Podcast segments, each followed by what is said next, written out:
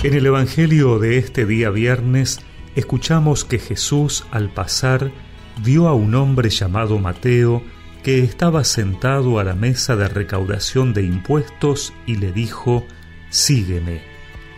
Él se levantó y lo siguió.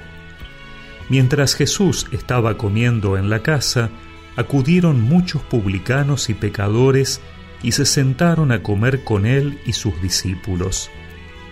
Al ver esto, los fariseos dijeron a los discípulos, ¿por qué su maestro come con publicanos y pecadores? Jesús, que había oído, respondió, No son los sanos los que tienen necesidad del médico, sino los enfermos. Vayan y aprendan qué significa yo quiero misericordia y no sacrificios, porque yo no he venido a llamar a los justos, sino a los pecadores.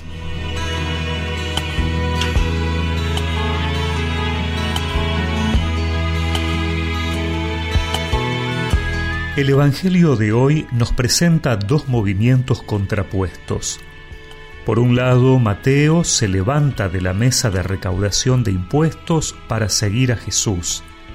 Y por otra parte, los pecadores se sientan a la mesa de Jesús para comer con él. La mesa es el lugar de la intimidad, la familiaridad y la amistad. La invitación de Jesús hace que Mateo se vaya de esa mesa en la cual ha puesto su confianza, la de la recaudación de impuestos, la que lo hace un pecador público, despreciado y odiado por todos. Jesús le ofrece una mesa mejor, la que lo integra a un grupo, a una comunidad, la del compartir, la de la misericordia. La palabra de Dios hoy nos invita a pensar seriamente en qué mesa estamos sentados. En la mesa de los intereses personales que nos hacen encerrarnos en nuestro propio proyecto de vida, incluso a costa de los demás. Estamos en la mesa de Jesús, que es el compartir con todos porque Él ha venido a llamar a todos, especialmente a los que necesitan más de su misericordia o estamos entre los que miran desde afuera, juzgando a unos y a otros y sin atrevernos a sentarnos en ninguna mesa por el qué dirán.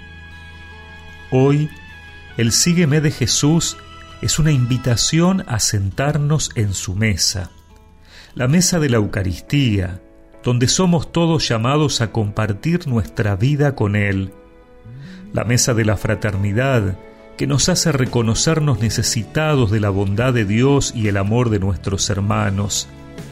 La mesa de los pecadores, porque en definitiva todos lo somos, pero es el Señor el que ha mirado nuestra vida y no nuestro pecado.